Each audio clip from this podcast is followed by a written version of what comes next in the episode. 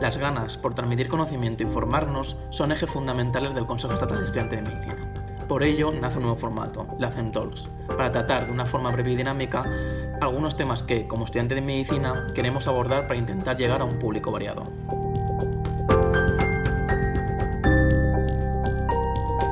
Me llamo Jesús Andico Berri, soy estudiante de medicina de la Universidad de Valencia y coordinador de la Comisión de Salud Pública del Consejo Estatal de Estudiantes de Medicina. Desde el CEM defendemos que tanto los médicos como los estudiantes de medicina no solo tenemos un compromiso con nuestros pacientes, tenemos un compromiso con la sociedad.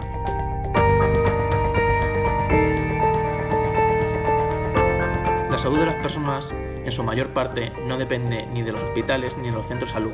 Depende de sus hábitos de vida, de su género, de sus condiciones de trabajo, de los barrios en los que viven y de los políticos que gobiernan, entre otros factores. Todos estos determinantes de salud están infrarrepresentados en nuestra formación universitaria, y para analizarlos contamos con Javier del Águila, residente de Medicina Preventiva y Salud Pública en el Hospital de Móstoles y también miembro de la Asociación de Residentes de Medicina Preventiva y Salud Pública.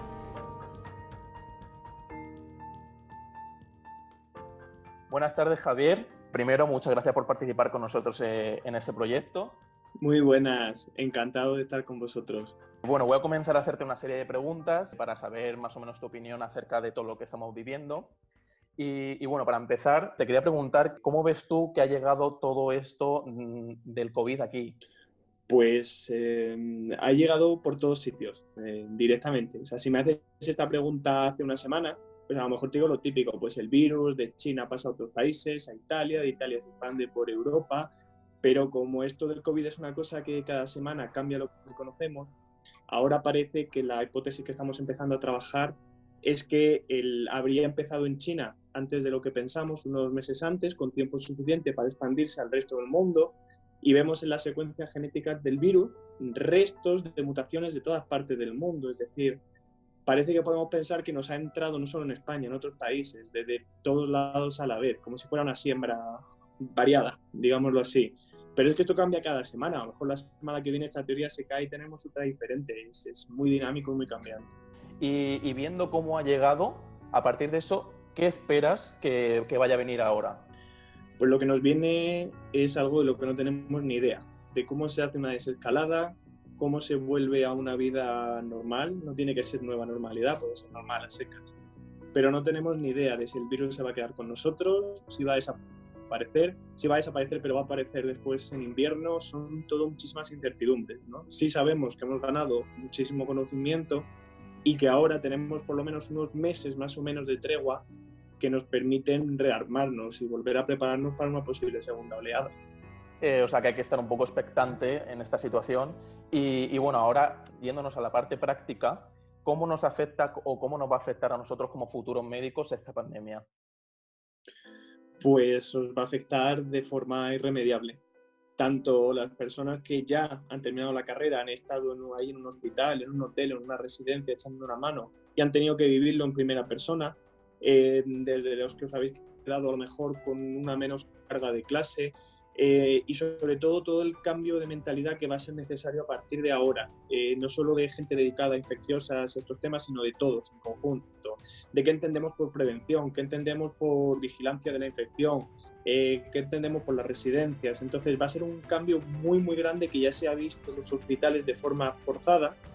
y que ahora de alguna manera tiene que mutar a algo más estable, algo más duradero, pero es algo totalmente nuevo. Y, y, ahora que somos estudiantes de medicina, ¿es importante que el estudiantado de medicina tenga en cuenta la parte social de la medicina? Pues una de las cosas que espero que el COVID os aporte más a todos es esa visión comunitaria esa visión de que una parte muy importante de las muertes que hemos tenido, que han venido de las residencias de ancianos, no ha sido solamente porque esas personas fueran más vulnerables, sino porque vivían en un entorno vulnerable, frágil, hacinados, mal cuidados, eh, sin una vigilancia adecuada. Entonces, ese es un impacto obvio de la, de la parte social en la parte sanitaria. Entonces eso lo vamos a tener que empezar a tener en cuenta no solo los salubristas, sino todo personal sanitario, medicina, enfermería, trabajo social, todo. Tenemos que entender que si no atendemos a una cosa tan simple como las condiciones de vida de una persona mayor al final de su vida, probablemente con mucha enfermedad o con un alto nivel de dependencia, pues por mucho que hagamos en otras esferas vamos a seguir encontrando eh, un impacto muy grande del COVID o de cualquier otra enfermedad que pudiera haber. ¿Qué carencias crees tú que, hay respecto a esta formación, a este currículum de, de medicina en salud pública? Pues fíjate, yo lo que creo que hace más falta es esa capacidad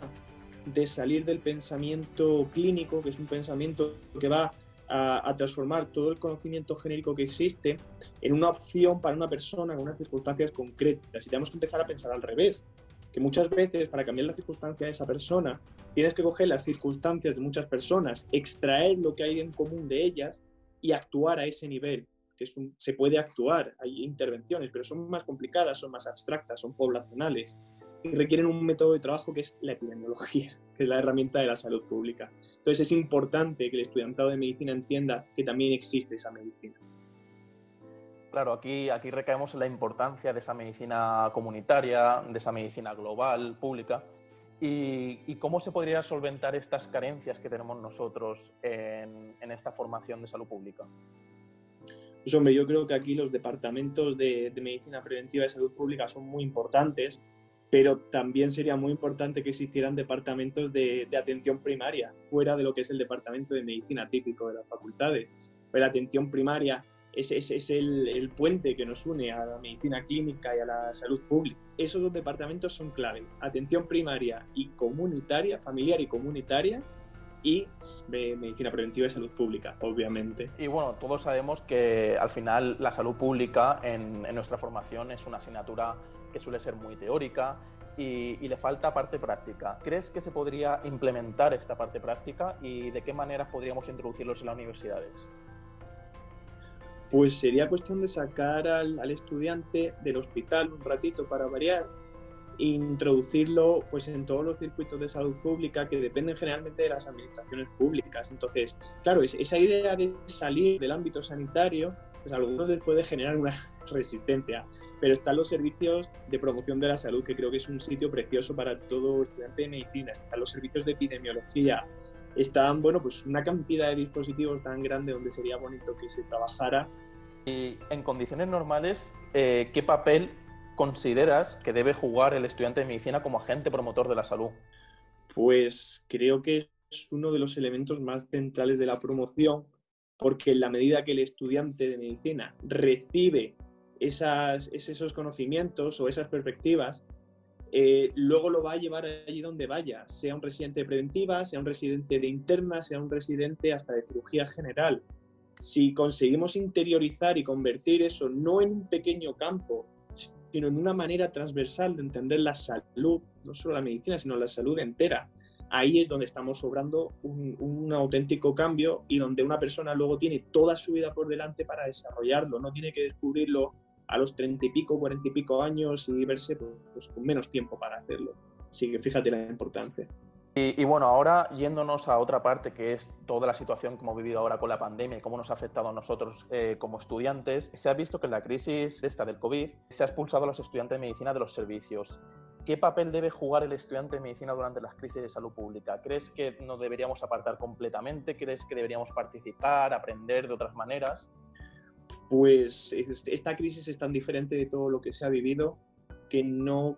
me parece bien que os hayan apartado en un momento dado, porque el, último informe que se ha publicado hoy hablaba de, de, una cantidad de infecciones entre los sanitarios realmente alta, porque han sido los que han estado más expuestos. Yo no querría que un estudiante, al fin y al cabo es un estudiante, no es todavía un profesional certificado y, y contratado para trabajar se viera expuesto a un riesgo tal, por mucho que seáis personas jóvenes, la inmensa mayoría, los riesgos sean menos, pero luego existe la transmisión también a vuestras familias, y existen, en fin, una serie de consecuencias que no, ni quiero que mis propios compañeros se sometan, pero mucho menos vosotros. Entonces, eh, también hay que entender que una crisis de estas dimensiones pues, eh, tiene ese componente de desconocimiento y de riesgo no asumido.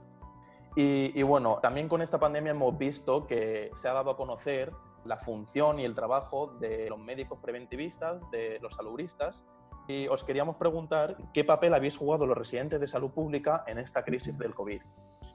Pues ha sido también muy variada,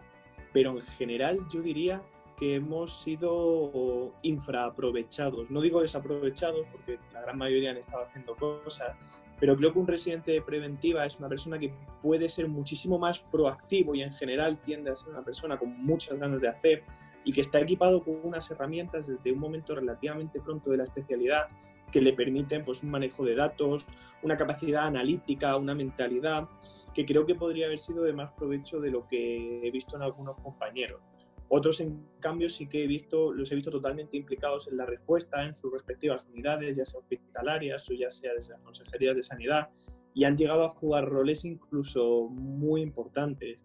Entonces, yo creo que hay que sacar de la mente la visión del residente de preventiva como, como un residente más pasivo y hay que pensarlo como una persona cargada de, de más herramientas de lo que se piensa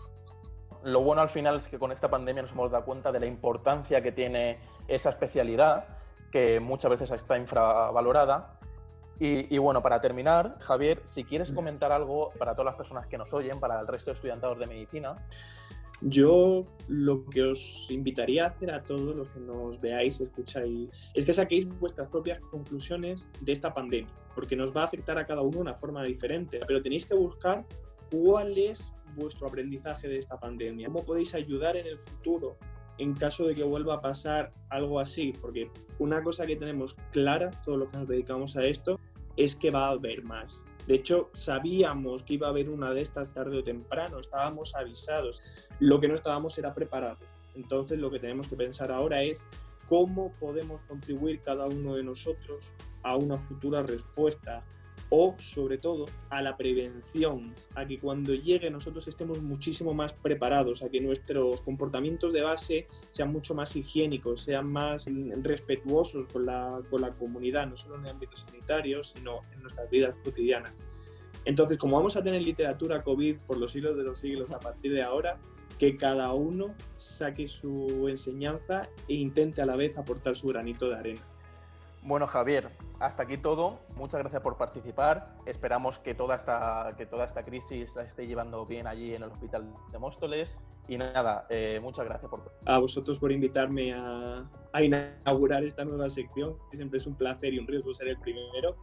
Y espero que sigáis teniendo conversaciones muy interesantes con un montón de gente. La visión de Javier nos ha enseñado la importancia de la salud pública y de esta nuestra formación como futuros profesionales de la salud. Nosotros, como CEM, defendemos que el colectivo médico, sus asociaciones profesionales y el estudiantado de medicina tenemos la responsabilidad ética y profesional de velar por los mejores intereses de las personas en todo momento. Esto incluye la colaboración con organismos de salud pública para integrar la atención médica en un marco donde la prevención y la promoción de la salud son tan importantes como el empoderamiento de las personas. La promoción de la salud, la educación sanitaria y la prevención han de ser los ejes fundamentales a trabajar como estudiante de medicina en lo referente a salud pública tenemos la posibilidad de mejorar la educación sanitaria en salud pública en los centros educativos y sanitarios, repercutiendo de manera positiva tanto en la formación de los futuros profesionales de la salud como de la población general, y haciendo extensiva la educación para la salud al resto de niveles formativos y educacionales. Se está apostando desde todos los sectores de nuestra sociedad por aspectos que son claves para nuestra existencia